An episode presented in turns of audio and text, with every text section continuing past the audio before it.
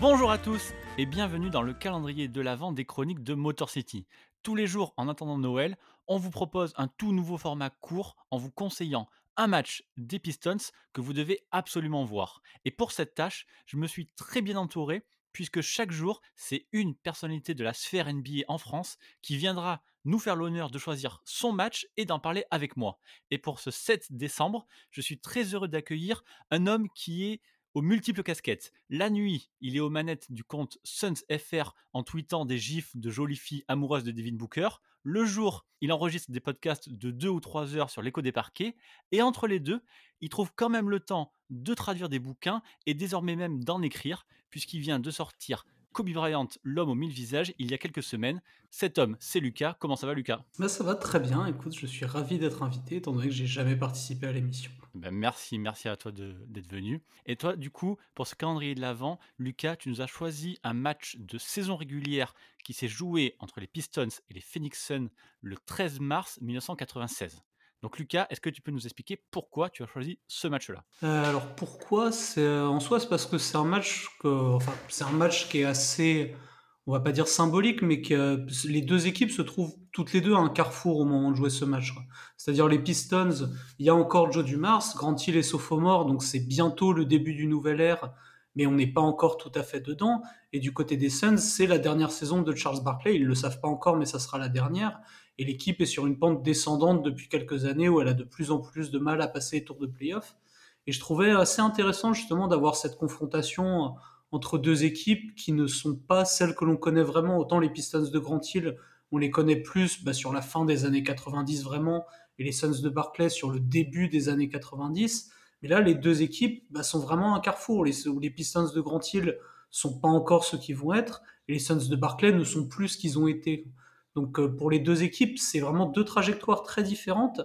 Et je pense qu'à cet égard-là, le match est assez sympa à regarder, dans le sens où ces deux équipes dans des moutures finalement assez peu, assez peu connues de ce qu'elles ont pu être. Bah D'ailleurs, deux équipes qui ont. Enfin, c'est l'équipe qu'on n'attend pas, c'est-à-dire les Pistons, qui finissent la saison aussi avec un meilleur bilan, même si c'est dans la conférence Est, que les Suns, justement. J'aurais pensé le contraire, tu vois, de mémoire, on m'aurait demandé en 96 qui a eu le meilleur bilan, j'aurais pensé les, j'aurais pensé Suns. En fait, non, pas du tout. Non, mais c'est vrai que les Suns à ce moment-là sont quand même sur la pente descendante, quoi. Barclay vieillit, hein.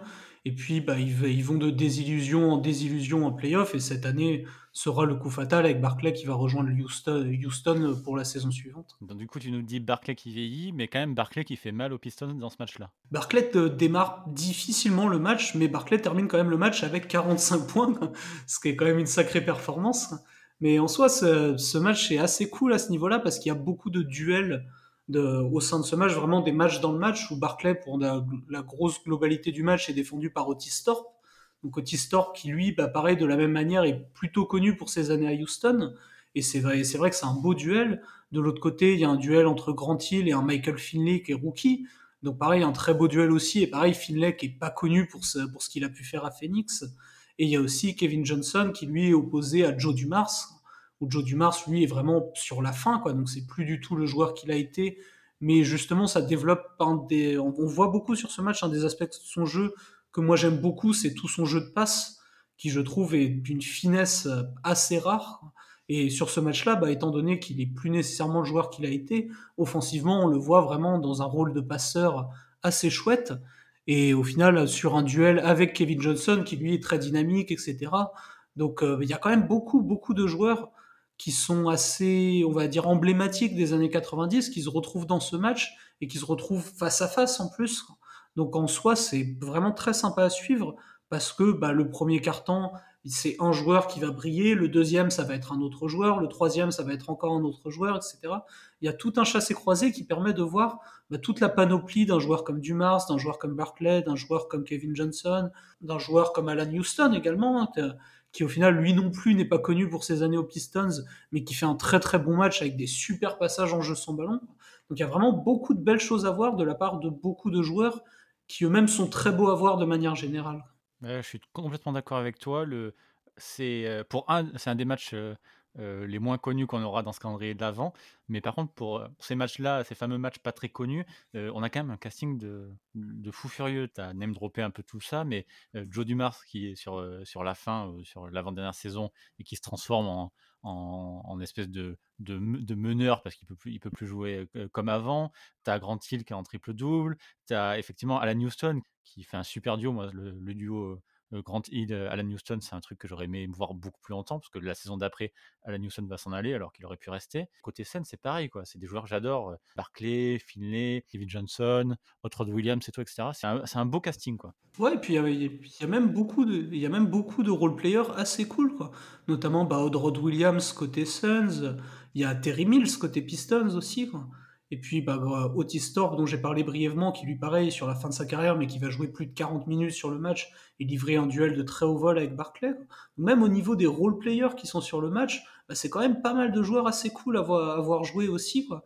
Et dans une configuration, comme je disais un peu plus tôt, qui n'est pas celle dans laquelle ils ont pu briller. Quoi. Disons qu'ils ne sont pas retenus dans leur carrière pour ce genre de rôle ou pour ce genre de prestation. Et à ce niveau-là, bah, tu vois tous les joueurs performer mais d'une manière assez différente que celle qu'on leur connaît habituellement. je suis d'accord. Même sur le, sur le banc des Pistons, effectivement, tu as dit, euh, enfin, il y a Terry Mills, mais en fait, tous les joueurs, je les aime bien. Tu as Theo Ratcliffe, Lynn Center et tu as Michael Curry.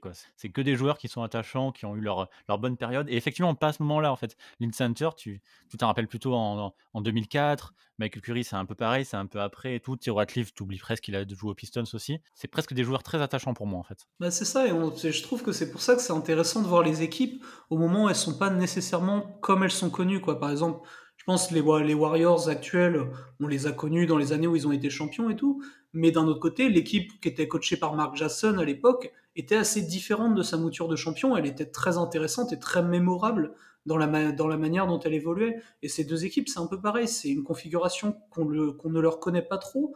Et le fait de les voir comme ça bah, permet justement de se focaliser sur des joueurs euh, qu'on a peut-être un peu oubliés ou qu'on n'a pas connus euh, dans cette version. Par exemple, Michael Finney en tant que rookie, etc. Donc euh, en soi, pouvoir les voir comme ça évoluer bah, dans un match en plus de haut vol avec euh, un gros scoring, un gros duel tout au long du match, c'est vraiment très sympa. En plus, ça va vite, hein, ça, ça, ça, court, ça cavale. Pour un jeu des années euh, pré-année 2000, j'aime bien, ça va assez vite. Ouais, et puis, et puis c'est vachement intéressant aussi en matière de basket de voir justement comment est-ce qu'on arrive à gérer un tempo, comment est-ce qu'on arrive à imprimer un rythme, quoi, parce que dans ce match-là, on voit clairement que les Pistons plus jeunes démarre très très fort avec Grant Hill qui lance des transitions partout, etc. Ça va super vite. Et puis soudainement, bah, la dynamique s'inverse. C'est Kevin Johnson qui repart en mode pile électrique. Et soudainement, c'est les Pistons qui sont dépassés par le rythme, etc. Donc même au niveau basket, on va dire tactique, bah, le fait de voir comment est-ce qu'on imprime un tempo, euh, comment est-ce qu'on gère un match, comment on gère ses temps forts, ses temps faibles, comment on arrive à générer des temps forts grâce au contrôle du rythme de jeu, etc. Il y a beaucoup, beaucoup de choses à tirer de cette rencontre aussi. Tu l'as dit aussi, euh, Grant Hill, uniquement sophomore pour l'instant. C'est pas encore mm. lui le, patron, même s'il a eu la balle tout de suite, mais c'est pas encore lui le patron. Ouais, et puis bah, surtout défendu par un Michael Finley qui est vraiment très très bon sur lui. Et pourtant, il y a un Grant Hill absolument brillant, que ça soit dans la gestion du rythme, comme je disais, mais aussi sur des isolations, euh, sur la gestion du chrono, etc., avec une maturité déjà dingue dans tout son jeu de gestion balle en main. C'est, euh, c'est vraiment super agréable de le voir comme ça, alors qu'il n'est même pas encore le joueur qui va devenir après. Mais c'est aussi la première saison de, de Doug Collins, justement, qui avait décidé de faire un peu avec, euh, avec Grant Hill ce qu'il avait plus ou moins essayé de faire avec Jordan, c'est-à-dire lui donner 100, 105%, 110% des responsabilités. Ouais, avec, euh, avec Alvin Gentry comme assistant d'ailleurs sur le banc des Pistons à ce moment-là. Exact. Tout à fait. Bon, bah, tu nous as bien vendu ce match, merci beaucoup. Une dernière question pour toi, enfin une dernière question, non, une dernière observation sur ce match-là, euh, qui moi me plaît bien aussi, c'est que vous avez euh, les Suns le meilleur maillot de votre histoire Oui, alors pour le coup, celui-là est vraiment très très cool. Hein. C'est vrai que celui-là, on le regrette beaucoup, quoi, et j'espère qu'il reviendra d'une manière ou d'une autre à un moment même si on les avait ressortis en 2013, ceci assez brièvement. Quoi. Mais c'est vrai qu'ils sont vraiment très très cool, ceux-là. Les, Pistons, c'était leur dernière année euh, temporairement en, bleu, en bleu, blanc, rouge, et c'est l'année d'après où ils passent avec la couleur teal et, euh, et, le, cheval en feu. on n'aura pas eu sur cette année-là le duel euh, maillot contre maillot, mais ça sera pour l'année d'après. Oui, bah, une année de transition. Mais pour le coup, le match, en tout cas, il est trouvable sur YouTube assez facilement. Ben, même pas besoin, je mets le lien de ce match-là dans la description du podcast. Comme ça, ceux, ceux ah qui veulent le trouver, ils ont juste à cliquer sur le lien dans la description de ce podcast. Euh, Lucas, merci beaucoup d'être venu. C'est très gentil. Je vais quand même finir en te demandant euh, Heu, où est-ce qu'on peut te lire, t'écouter, te retrouver? Et comme j'ai dit en intro, il y a pas mal de choses à dire. Bah, l'écho des parquets, hein, toutes les semaines, quoi. Et puis, pour écouter et puis pour lire, bah, Kobe Bryant, L'homme aux mille visages, qui est toujours en librairie, heu, que ça soit en click and collect ou à la co ou à la commande ou en livraison. Et avec un podcast spécialement dédié sur l'écho des parquets où où tu nous racontes un petit peu, heu, les coulisses de de comment tu as créé ce livre et les les sujets que tu as abordés, les les difficultés que tu as eues, les trouvailles que tu as pu faire. C'était super intéressant. Moi, disons que c'était histoire de donner un petit panorama sans dévoiler tout ce qu'il y a dans le livre non plus, quoi, mais mais du coup, on y parle des Pistons, hein, fatalement, vu qu'on est obligé de parler des finales de 2004, donc Fatalement, un grand moment pour nous. ah bah, ça oui, je veux bien croire, ouais. Bon, en tout cas, merci beaucoup Lucas. Merci d'être passé. Bah, merci pour l'invitation et puis, bah, bon bon calendrier de l'avant à tous. Bah, merci et je vous dis à vous tous à demain pour la suite. Merci beaucoup. Bye.